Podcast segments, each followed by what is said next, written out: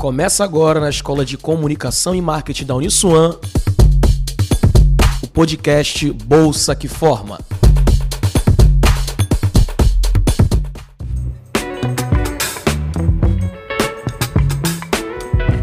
Fala Corujado, eu sou Augusto Júnior e hoje aqui na Rádio Fonte nós temos mais um episódio da série Bolsa que Forma.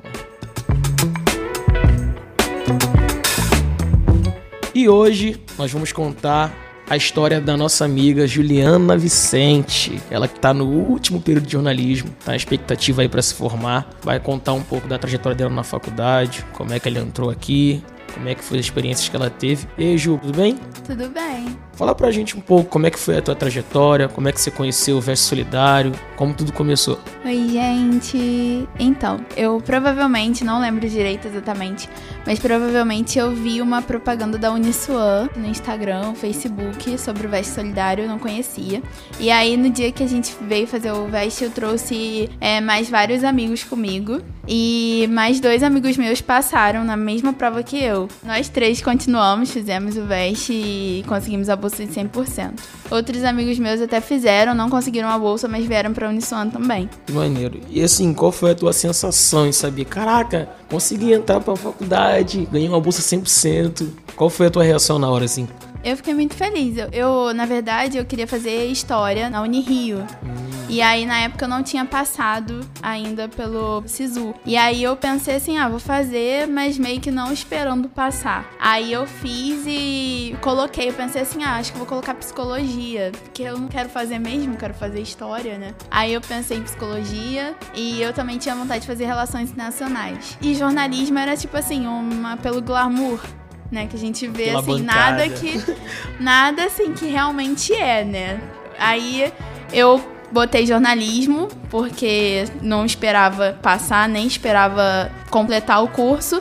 E aí passei, não passei para história. Aí eu comecei o curso de jornalismo.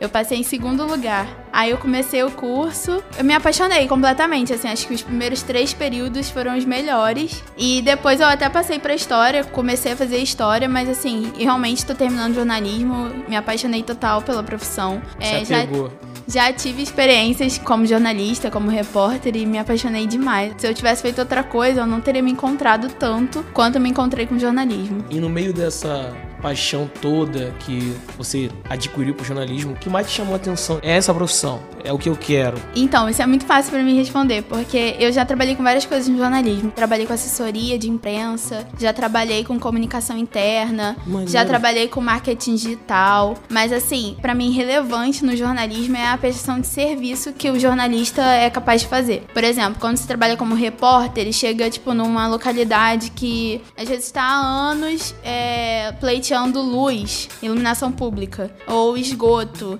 E aí você tem a oportunidade de chegar lá, botar aquilo tipo na mídia e trazer uma transformação para aquela localidade. Eu acho que é aí que o jornalismo realmente é um, um serviço, sabe, extremamente necessário para a sociedade. Quando eu trabalhava com jornalismo comunitário, isso era muito latente, né? A gente via todo dia essas transformações acontecendo. E as pessoas ligavam pra gente já falando assim: olha, é, vem aqui, chama o Voz. Eu trabalhava no Voz das Comunidades, né? Quando o Voz chegava, e aí fazia uma matéria sobre aquilo ali, ligava pra, sei lá, defesa civil, aí acontecia uma real transformação.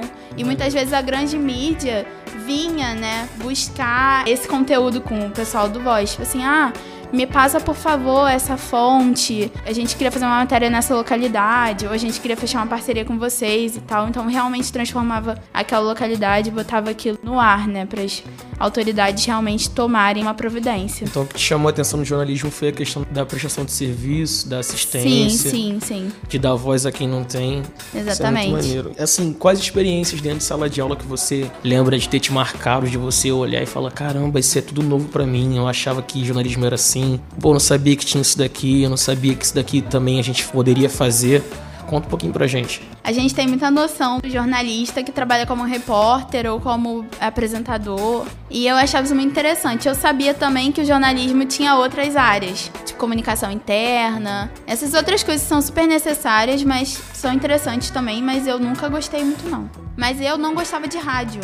Eu achava a rádio assim muito old school, sabe? Tipo, é falando assim muito francamente. Eu ouvia rádio muito no carro. Até hoje eu ouço muito rádio no carro. Acho que é de lei, assim, eu não escuto Spotify, nada disso, é rádio. Mas eu, fora isso, eu não parava pra ouvir rádio, assim, tipo, não acordava. Tem galera que acorda de manhã, bota o rádio pra escutar, né? Eu não gostava. E aí, quando eu comecei, eu tive a primeira aula de produção de áudio com o Alexandre Ferreira. Eu fiquei completamente apaixonada, assim. Então, Eu te entendo. Realmente, pra mim, foi uma mudança, assim, de percepção.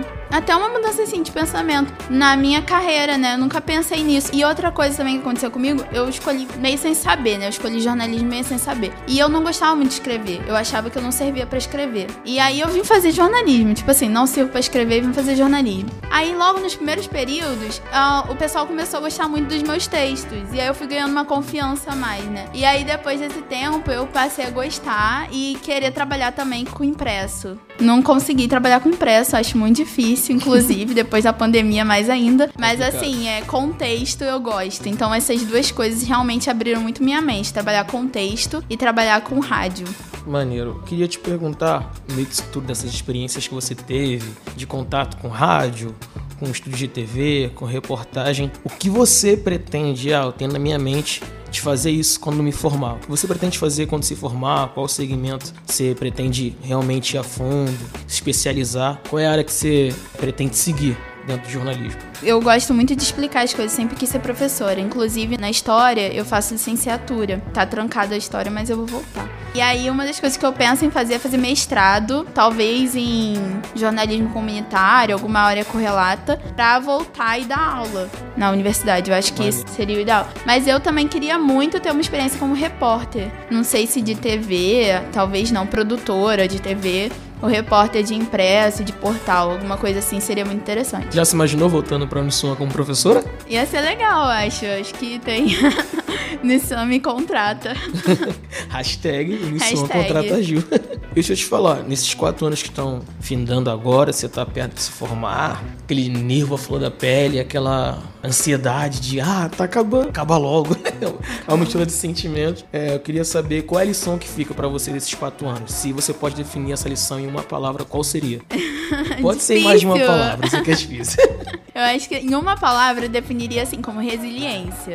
Olha, Assim, tentando uma definição um pouquinho mais longa, eu acho que eu falaria que foi assim, uma coisa que não era pra dar certo, que eu não escolhi, mas que deu muito certo. Tipo assim, acho que seria isso, nesse sentido. Tipo, tem que ter resiliência pra fazer a universidade, porque se você for uma pessoa assim, muito metódica, muito certinha, você não consegue. Algumas vezes você tem que improvisar, vai ter que entregar um pouquinho mal feito, alguns trabalhos, é muita coisa, mas dá certo no final. a gente tem que se virar, né? Tem que se tempo vai virar. passando, as coisas vão ficando mais complicadas, a gente tem que se virar. Diante desse período que a gente tá vivendo, dificuldade, no meio de uma pandemia, tudo mudou. A gente tá acostumado a estar com a galera aqui, confraternizando, buscando ideias, fazendo trabalho em grupo. A pandemia veio e atrapalhou tudo isso. Eu quero saber como é que foi a tua adaptação, teve algumas dificuldades, se você teve que, de alguma forma, buscar recursos que não tinha. Qual foi o maior desafio que você teve de estudar no meio da pandemia? O maior desafio, eu tive que comprar um notebook novo. Meu notebook era antigo, assim. Não era tão antigo, ele funcionava bem, mas não pra programa, por exemplo, como os programas da Adobe. Esses programas que o pessoal de jornalismo tem que usar mais, assim, não tinha.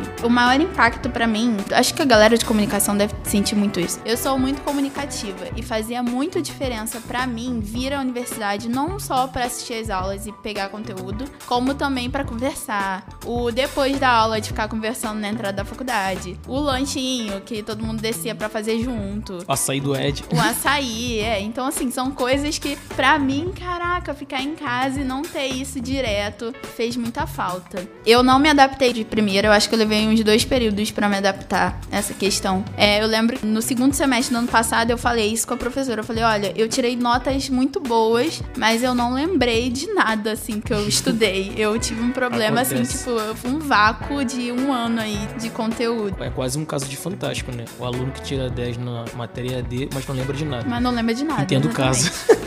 É isso. Mas assim, eu acho que agora eu já tô melhor. Depois que comecei a fazer estágio, não online, né? Não home office. É, melhorou muito essa questão, porque a gente saía de casa, pegava ônibus, assim, de alguma forma isso me ajudou. Mas é, agora já tá terminando, só tenho, tipo, poucas matérias. Agora no final me adaptei.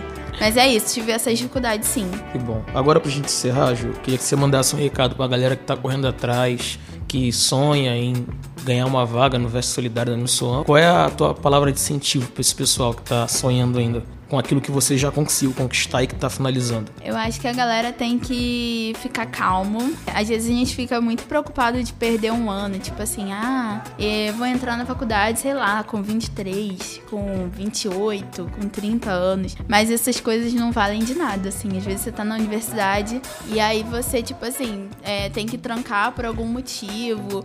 Ou dentro da universidade você já arruma um emprego na área, já começa a trabalhar. E tem gente que se forma e não arruma emprego demora um tempo e aí tem que fazer pós, e aí fazer para arrumar alguma coisa. Então, assim, acho que tem que ficar calmo nesse sentido, estudar, estudar para entrar. E é possível, não é um bicho de sete cabeças, é possível. A universidade, até a Universidade Federal, que é um pouquinho mais concorrida também, é possível, tem que estudar, mas você consegue. então, gente, esse foi o nosso segundo episódio do Bolsa que Forma. A gente bateu um papo muito legal com a Juliana Vicente. Quero agradecer a tua presença, Ju. Muito obrigado, tá? Por estar aqui com a gente hoje. Foi muito bom te receber. Obrigada pelo convite. E você que acompanha o nosso podcast, espere até os próximos episódios. Lembrando que esse podcast é uma produção da Escola de Comunicação e Marketing da Uniswan. E se você puder, visita lá e segue o nosso Instagram, que é comunicação Uniswan. Eu sou Augusto Júnior. Valeu!